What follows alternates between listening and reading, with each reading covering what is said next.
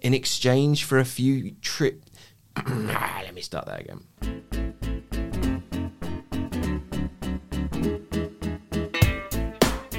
Hello, everyone. My name is Simon Hunter. I'm the editor of the English edition of El País, and this is. ¿Qué? A podcast from El País that tries to explain to our beloved English speaking audience the finer points of what is happening in Spain right now. Whether you're a Hispanophile who can't get enough of everything that's happening on the Iberian Peninsula, or a migrant who has chosen to make a home on these shores, we are here for you. Cuenta con nosotros. So sit back, relax, and let us break down anything that you see about Spain that makes you say, What do you mean croquetas don't have potato in them? As usual, I'm here with my colleague from the English edition, Melissa Kitson. Hello, Melissa. Hello. How are you today? I'm good. Good. What's that on your forehead? Ah. giant pimple that left a giant mark. I'm sorry, I had to I had to bring that up. This is episode nine of our podcast. Amazing. Uh, maybe we need a break, Melissa. what do you think? Veronica, our producer, is shaking her head. We get no break. Maybe at Easter. Can we have a break, please? No. Okay, fine. What a taskmaster. As I do every week, I encourage you to get in touch with us either by tweeting me at Simon in Madrid with the hashtag Podcast or by emailing englishedition at elpais.es.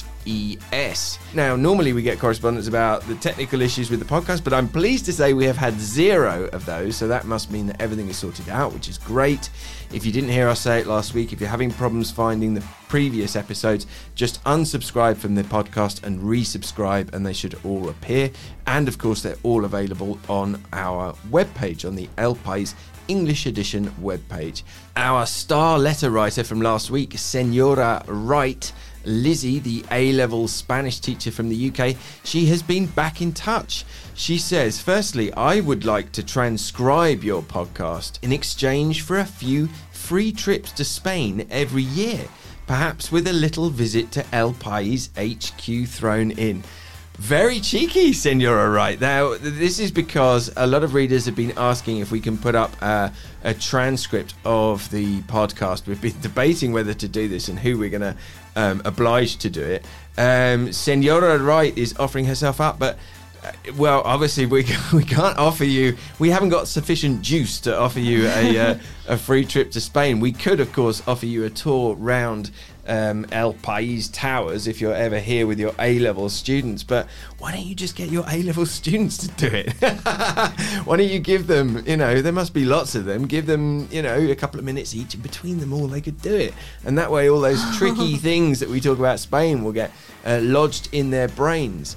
The other email that I got this week, which I love, on the same subject, is from Gavin Hackett, who's in Valencia. And the subject line of the email was sounding drunk, which really worried me when I first got it because there was that podcast that we did the day after my birthday. And I thought, oh God, did I still sound drunk? Um, but no, he was talking about another idea, and this is a brilliant idea. Hi, Simon. Just a quick idea for those listeners who are asking for a transcript. In most podcast apps, you can slow down the speed of the playback. It works quite well and might help people who have trouble catching everything that is said. Also, Gavin continues, it has the added bonus of making you all sound a bit drunk. 90% speed sounds like you've had a carajillo or two, and 80% and below is getting into the are you sure you should be doing a podcast in your condition territory? All right, so let's try that. Let's see what that sounds like now. Melissa, how are you today?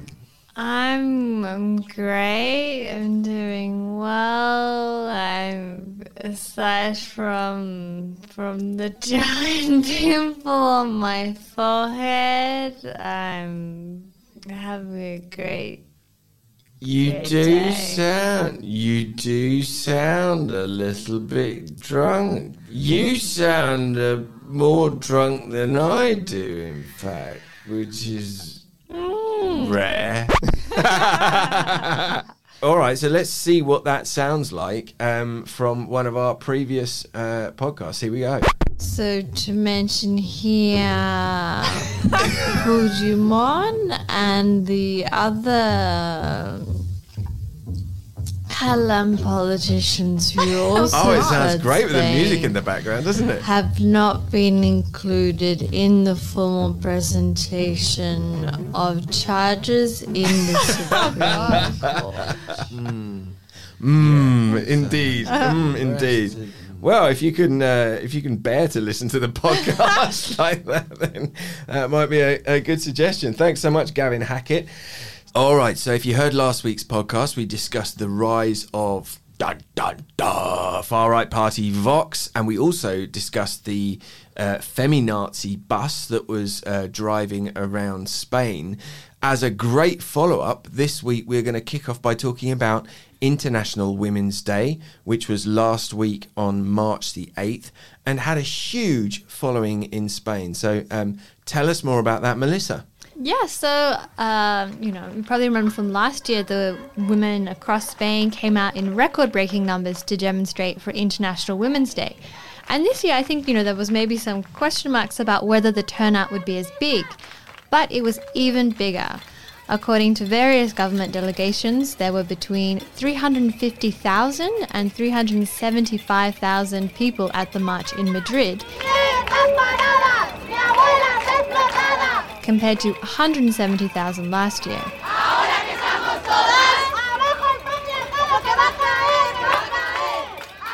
In Valencia, 220,000 people turned out, and in Barcelona, the local police put the figure at 200,000. And this was not just in the big cities, you know, there were marches across the country in Cádiz, Bilbao, uh, Palma de Mallorca, Tenerife, and Vigo. Was a huge, huge, massive day. Another thing that happened was for the second year running, organizers called on women to strike for the day or to stop work for two hours. I went on strike and you know i was surprised by how many women i knew who also decided to take the action these are people you know one works at the central bank uh, of spain another is you know works at a beauty salon it was really quite a cross spectrum you know show of support uh, so what I guess we need to ask, and what is interesting, is why was the march so successful? What is bringing women out to the street in such large numbers? And I think what's important to talk about this resurgence of the women's movement that really happened in response to the gang rape trial, which is known as La Manada, or the Pack in English. For those who don't know about La Manada, this was the name given to a group of five men who raped an 18 year old woman at the Running of the Bulls fiestas in 2016. Now, there was a lot about this case to make you angry, you know, from how the victim was treated to the way men bragged about their abuse. But what was perhaps most upsetting was the fact that the courts ruled that the men had not committed rape because no violence was involved and charged them for the lesser crime of sexual assault. So, you know, the message many women took from this was if you don't, you know, you basically have to fight for your life you know, attacking your uh, aggressor if you want to believe that you've been, if you want the courts to believe that you have been raped. Uh, another reason for the massive turnout, I would say, is that there, you know, I, arguably there haven't been any real advances in fundamental issues like gender violence, the pay gap, and access to positions of responsibility. Making matters worse, as we talked about last week, we have the rise of the far right party Vox and you know, the Conservative Popular Party threatening to strip back women's rights. And you know, Pablo Casado, the leader of the Popular Party, has said he's in favor of returning to the country's restrictive abortion laws, and he, you know, sort of flat out refused to attend the march, saying, "Oh no, it's organized by radical far left." Hippies. Oh, he didn't say hippies, but that's that pretty was- much what he meant. that was the intention. But uh, at least from my experience on the march on Friday in Madrid, you know, there was a very festive atmosphere. There were families with little kids, women in wheelchairs, and, you know, surprising number of teenage girls. Signs said things like, no is no. If you want more flexibility, sign up to yoga. Uh, and another one I liked was, we are tougher than a Nokia 3810. Which, if, if you remember, are those like brick Yeah, mobile phones. And then, of course, there you know there were more serious messages about you know we are not all here. The murdered women are missing. Mm. Uh, so now I suppose the question is whether these marches you know can translate to on the ground change, and with the elections coming up, whether female voters will be able to curb this swing to the right that we've seen and that we've talked about mm. in, in other episodes. So, yeah, so the slogan that people marched under uh, last week was We have 1,000 reasons. Um, interesting, as you said, Melissa, that uh, it seems to be very much a young person's movement. It's great to see that young uh, women in Spain are so aware of the, um, the feminist movement. Um, according to a survey that was carried out for El País, um, 64% of under 25s declare themselves to be um, feminists. Um, speaking, you know, hearing you said some of the slogans, but it's interesting as well to hear some of the voices of, of, of people at the march. Um, you know, one one woman from Seville told El País that she said the problem is that women are expected to work as though they didn't have children and to raise children as though they didn't have to work. You were saying, Melissa, about the possible, you know, why why have we seen more support this year? Well, let's go back to Vox. Dun, dun, dun. exactly, yeah. So on Friday, um, Vox, the Balearic um, Twitter account, the official uh, Twitter account from Vox, posted a message um, alleging that three uh, young girls aged 18, 15, and 13 had been assaulted uh, by a group of radical feminists in a car park in Mallorca. And it was motivated, uh, the cause of the assault was because they didn't want to put on the uh, purple ribbon. The, the color purple is the uh, symbol of the, uh, the feminist um, movement. You've got the leader of um, Vox, Santiago, Santiago Abascal um, you know, tweeting out this news, which is completely false. I mean, investigations show that the, you know this didn't happen, and that you know the, they even came up with um, in these tweets they came up with like a medical report which turned out to be from a, a previous date it was dated february um, but this is a sign of two things. First of all, of the misinformation that is likely to come ahead of the elections, and uh, particularly, I would expect from Vox based on mm. the form that we've seen already. Last week, we were discussing the news story about how that leader of um, Vox in uh, in Catalonia had been accused of. Uh, assaulting a disabled man. I, in the podcast that went out, I said disabled minor, and that was the news at the time uh, that we recorded the podcast. But it actually transpired it was a disabled man rather than a disabled minor, um, and that uh, and and Vox's response to that was to deny that this man had anything to do with the party, despite the fact that he'd been, you know, presented as the leader in uh, in Lerida, I think it was.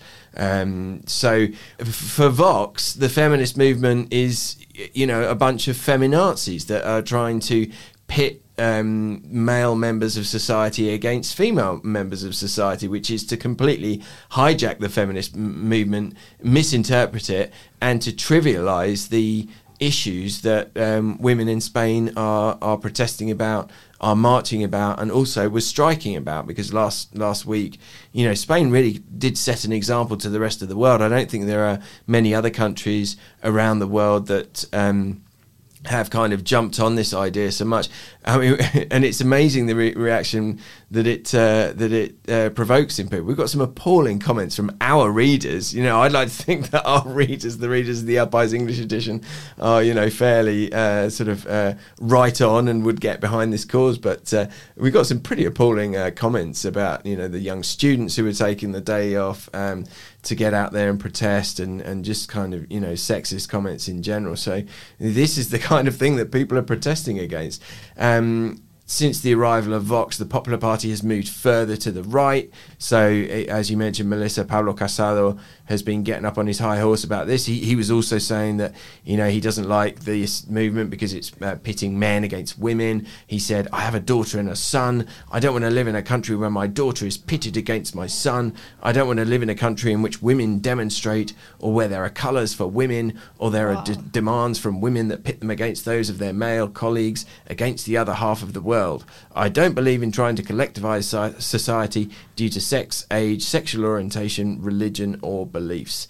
And then, of course, you know, what better illustration of the attempt to kind of demonize the feminist movement than the Hazte Oír bus, the feminazi mm. bus that we were discussing last week. So that is what um, that is what the movement is uh, up against.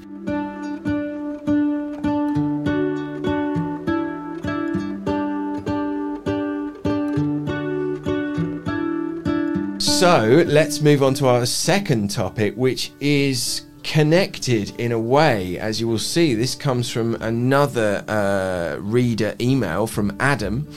He says, Hi Simon, I've been living in Spain for two months and listened to your great podcast.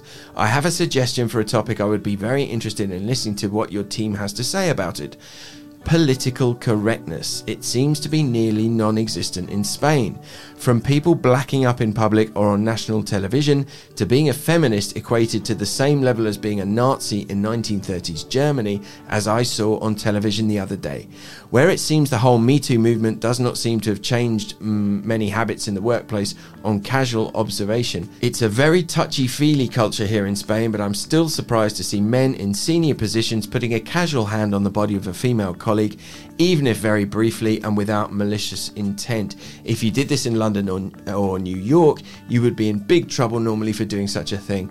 I've been quite surprised how behind it seems Spain is compared to most developed countries in the West when it comes to these subjects. So, Melissa, discuss is Spain uh, lacking political correctness? What stories have we seen in recent times that might back this up? Well, I think um, one of the main issues that you could argue this for is on the issue on the topic of blackface. So blackface doesn't really have cause the same level as outrage in Spain as it does in other countries.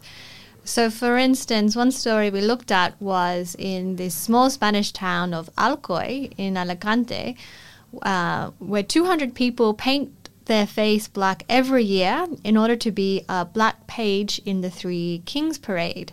So every year, this causes, you know, stirs up feelings.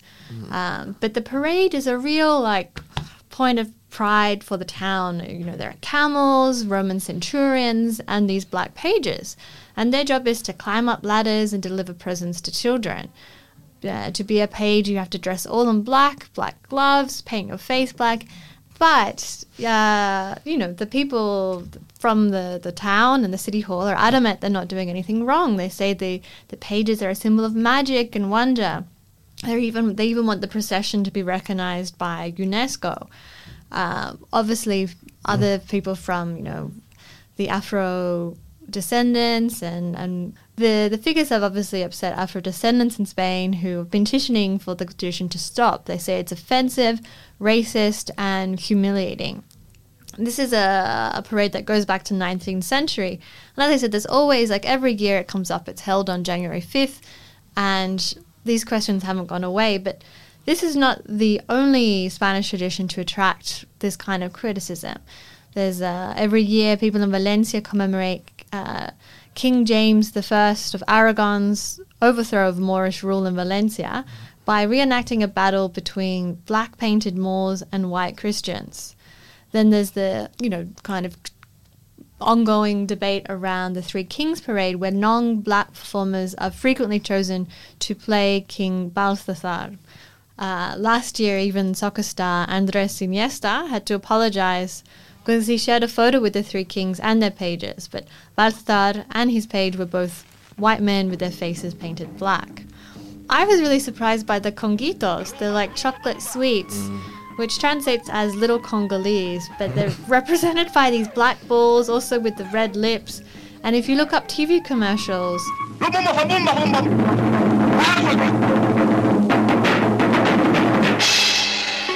The older ones have the balls like playing these happy savages figures, and then the new ones they are sort of like Miles Davis caricatures. Mm. So as you can see, there is a long list, you know, in respects to blackface. Um, I'm not sure if you found this with other issues mm. in terms of political correctness in well, Spain. There's, there's, a huge amount to unpick here. I'm going to start with a personal story, which I have checked with my wife.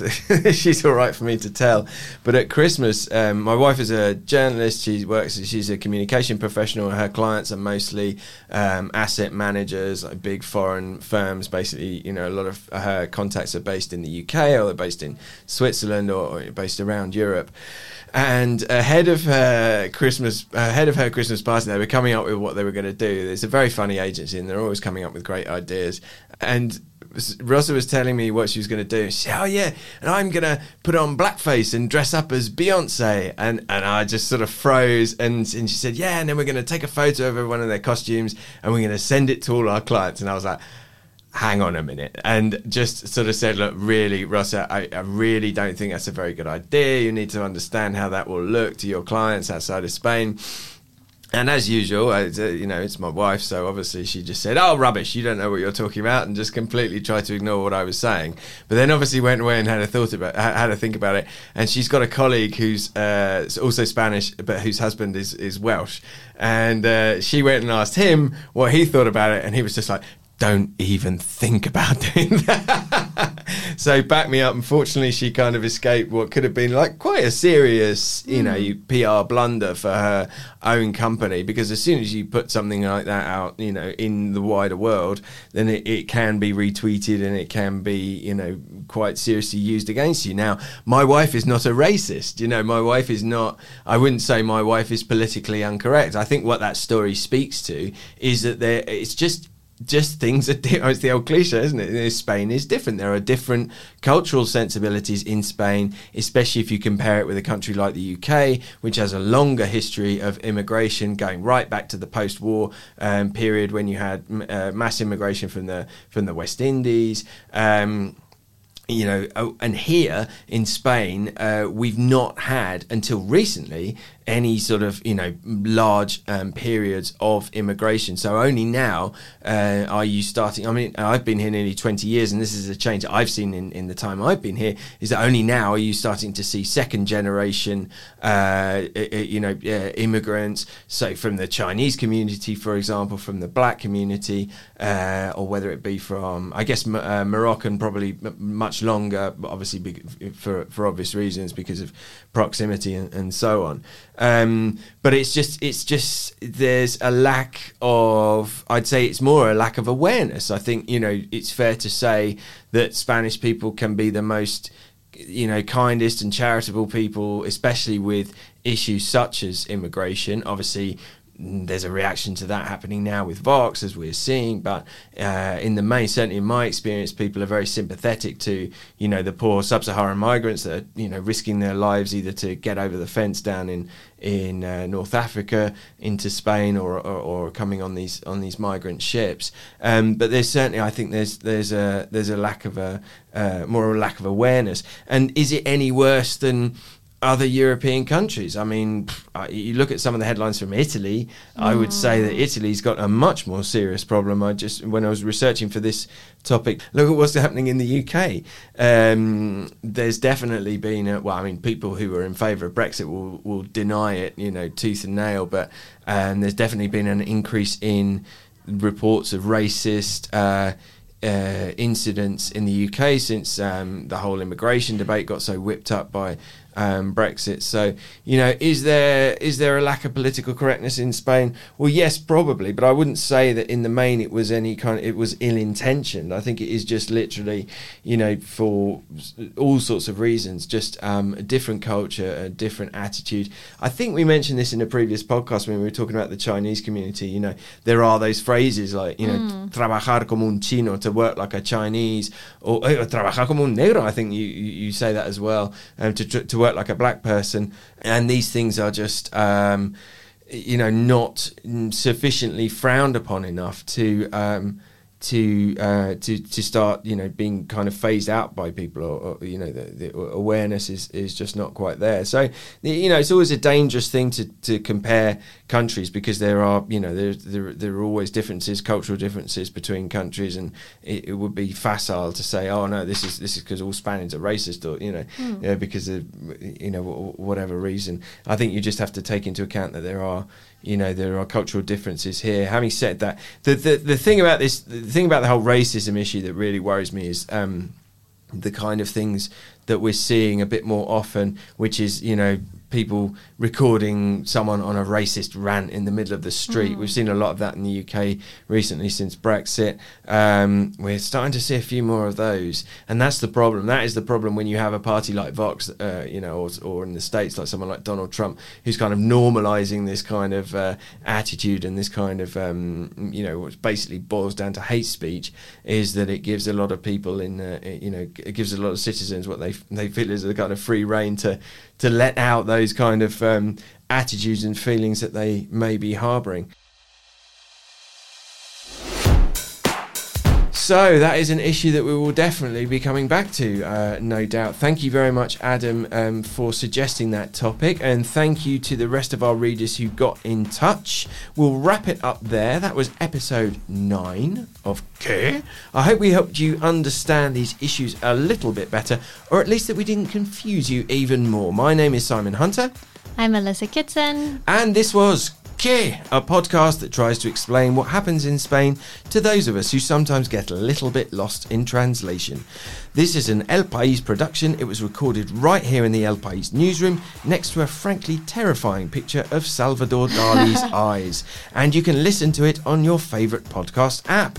You can also request it via Alexa, Siri, or your Google Assistant. We'll be back next week with a brand new host of issues. Thank you for listening. Adiós. Chao.